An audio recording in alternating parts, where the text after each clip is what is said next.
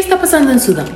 Yo te pongo en contexto. Sudán ha tenido varios días de violencia debido al enfrentamiento de dos fuerzas políticas que se combaten por el poder en el territorio. Debido a esto, hay al menos 100 muertos y 1100 heridos. Pero te explico desde el principio qué es lo que está pasando.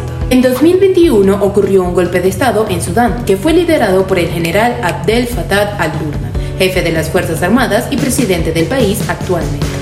Este golpe de Estado terminó con el gobierno de transición que había comenzado en el 2019. Este gobierno se creó luego del derrocamiento de Omar al-Bashir, el expresidente de Sudán.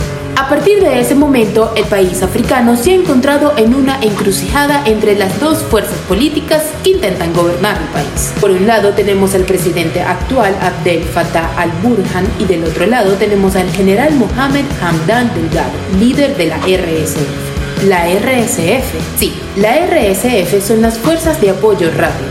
Este es un grupo de paramilitares sudaneses que han sido acusados de crímenes de lesa humanidad por los conflictos en Darfur, una zona al oeste de Sudán que actualmente tiene un conflicto militar en curso.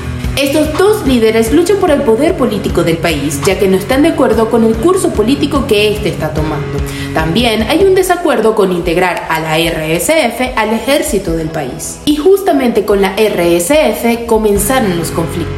Hace algunos días, los militantes del RSF fueron redistribuidos en el país. Esto evidentemente no le gustó al ejército liderado por el actual mandatario, por ello consideraron estas actividades como una amenaza. No se sabe qué parte fue la que comenzó el enfrentamiento. Sin embargo, ya para el 15 de abril los conflictos entre las dos partes habrían escalado. La comunidad internacional también intervino e instó a los líderes políticos a parar la violencia y a encontrar una vía para el diálogo.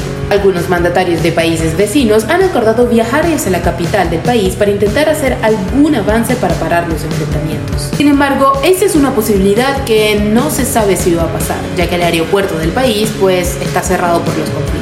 A pesar de esto, el líder de la RSF ha informado de un alto el fuego por 24 horas, lo cual permitirá que se abran las vías para el paso de civiles y la evacuación de heridos. Según un activista de los derechos humanos que fue entrevistado por la BBC, el pueblo de Sudán ha estado enfrentando una crisis debido a los conflictos. Algunos se han quedado sin agua, sin alimentos y sin electricidad, y otros no han podido abrir sus negocios debido a estos enfrentamientos.